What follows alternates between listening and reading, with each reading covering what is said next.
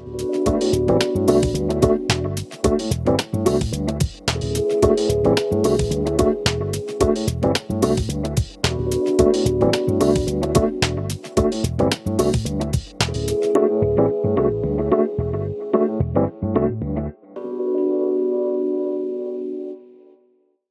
Olá, pessoal, bem-vindos a mais um episódio do nosso podcast Foco no Cliente.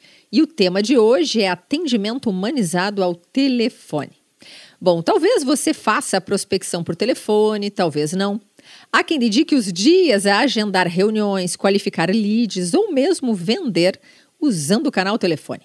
Em tempos de WhatsApp, quem consegue ser efetivo ao telefone é rei. E quer saber? Super recomendo esse canal. Em meio a tantas mensagens, áudios e vídeos por WhatsApp, receber uma ligação acaba sendo inusitado. Marca. Mas cuidado, né? Porque pode marcar positiva ou negativamente. Sejamos honestos, nos acostumamos a não ligar nem receber ligações. Dá preguiça mesmo. E parece que ligar para gente, assim, sem aviso prévio, sem agendamento, é até uma desconsideração, um desrespeito ao nosso tempo e à nossa intimidade. É como se estivessem sendo, digamos assim, invasivos. E não vou tirar a razão de quem logo pensa assim. Eu, sinceramente, dependendo da abordagem inicial de quem está do outro lado da linha, desligo ou simplesmente já adianto o meu não. Mas deixa então eu te convidar para um olhar sobre um outro ângulo, enxergar o outro lado da moeda. Há uma infinidade de profissionais ligados direto ou indiretamente à área comercial, que são cobrados, têm metas agressivas de venda ou agendamento ou prospecção por telefone. Eles são de empresas que obtêm resultado significativo no uso desse canal. E por isso, estão super corretos em explorar o telefone de modo a gerar venda. No que diz respeito a SAC, CRC, call center, a pesquisa, inclusive, da Neo Assist, que mostra o quanto o canal telefone ainda é super usado pelo brasileiro quando precisa, sim, resolver algum problema, tirar uma dúvida com uma determinada empresa. Assim que vendedores vejam no telefone um aliado, aprendam a usá-lo. Não moldem o seu mindset de modo a pensar que fazer ligações é um saco, que ninguém atende, que o mailing que te passaram só tem contato inexistente e que quem vende por telefone é vendedor de início de carreira. Olha, é muito preconceito e mimimi. É verdade, sim, que é super cansativo e exige da gente um grau de resiliência acima da média. Mas acreditem, funciona tem alta taxa de conversão e mesmo com WhatsApp, chats, robôs e o e-mail, ele ainda está bem vivinho e útil para diversos fins. Uma ligação telefônica bem feita tem o seu valor. Mas já que anunciamos lá no início que falaríamos sim do telefone, mas do atendimento humanizado ao telefone, deixa eu direcionar o rumo da nossa prosa para aqueles profissionais e empresas que, muito comumente, centradas no cliente, com uma cultura CX, capacitam as suas equipes para um atendimento telefônico diferente, que em nada se assemelha àquele velho padrão de telemarketing que é chato, frio e que só de dizer boa tarde e se apresentar, a gente já se sente o mais azarado do mundo em ter atendido. Tá bom, então quem pratica o atendimento humanizado ao telefone segue algum determinado padrão? Ah, sim, existem várias semelhanças entre aquelas empresas que acreditam nesse conceito e capacitam a sua equipe. Bom, eu selecionei 10 características mais evidentes do atendimento humanizado. Vamos ver. Número 1, um, personalização, que diz respeito a se apresentar, chamar pelo nome de um jeito super natural e espontâneo. Número 2, seguir os pilares da excelência, que são cortesia, o conhecimento pleno daquilo que você precisa passar para o cliente e o padrão. Padrão pessoal é a nossa capacidade de fazer bem feito sempre, tá? Independente do horário, do dia ou da nossa disposição.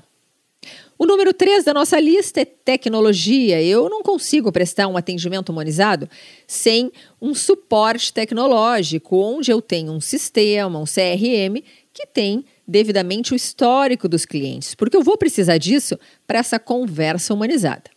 O número 4 diz assim: precisamos rever os indicadores. Há uma série de indicadores num time de telefone.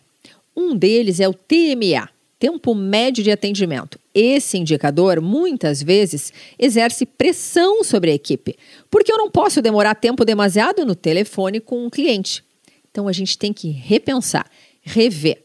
É claro que eu não vou treinar um time para ficar longas horas ao telefone com um cliente, mas a pressa, a energia toda focada em vender, em agendar, sem escutar propriamente, pode jogar tudo a perder. O item 5 fala de empatia e vontade de ajudar. No presencial, a gente consegue demonstrar o nosso poder empático, a nossa preocupação com o outro. Agora, ao telefone, eu preciso verbalizar isso.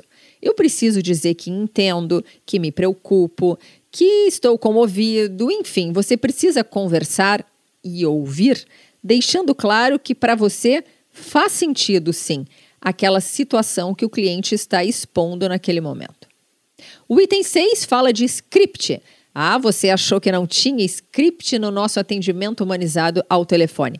Mas tem, pessoal. Só que é um script flexível. Eu não tenho um nem dois, eu tenho uma série de scripts dependendo da situação. E o atendente, à medida que ele está seguro, ele acaba sendo protagonista e consegue desviar eventualmente do script, até com uma certa dose de improviso. Número 7, a gente fala em gravar, monitorar, medir e capacitar o time. À medida que o gestor ele escuta as ligações, ele acompanha de perto para identificar o que, que está tendo alta taxa de conversão, o que está gerando descontentamento do outro lado da linha. Esse olhar ou essa escuta tem que ser ativa. O número 8 fala sobre perceber o contexto. E o que, que eu quero dizer com isso? Ao telefone, muitas vezes, o atendente, no afã de seguir o seu script, ele não fica ligado no que está acontecendo ali em torno do cliente que está falando com ele. Pode ser um latido de cachorro, pode ser carro passando, uma criança chorando, algo que caiu e fez um barulhão. No atendimento humanizado ao telefone, eu não só percebo, como comento, à medida que eu vou conversando e digo: Nossa, tem uma criança chorando, que é seu filho? Quem sabe o senhor não quer atendê-la primeiro, eu lhe aguardo? Enfim, N situações que mostram que a gente não é robô. A gente se liga, observa e comenta. O número 9, olha só, diz assim: respeitar o cliente ou mais exatamente o tempo do cliente.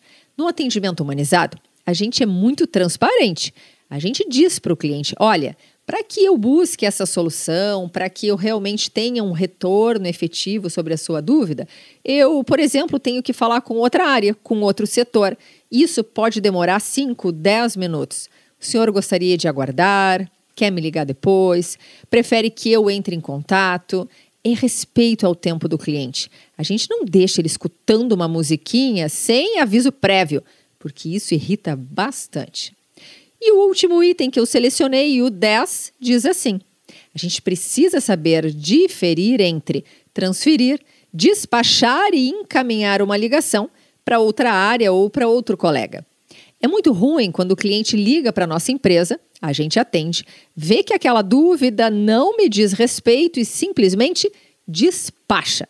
O outro precisa repetir a situação, acaba sendo atendido por uma segunda, terceira, quarta pessoa e tem, claro, a interpretação de que ninguém se comunica nessa empresa. Pior, ninguém dá a mínima para o meu problema.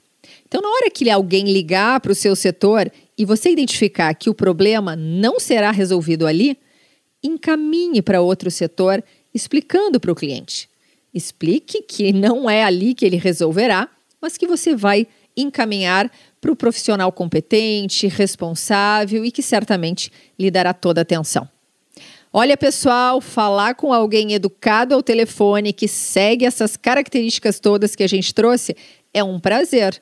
Ah, o tempo passa e a gente não fica irritado, não fica ansioso. Então, que bom se você já segue. Se não segue ainda, se liga nas dicas e melhora a sua abordagem, porque vai fazer toda a diferença na hora de falar com seus clientes. Abraço e até a próxima!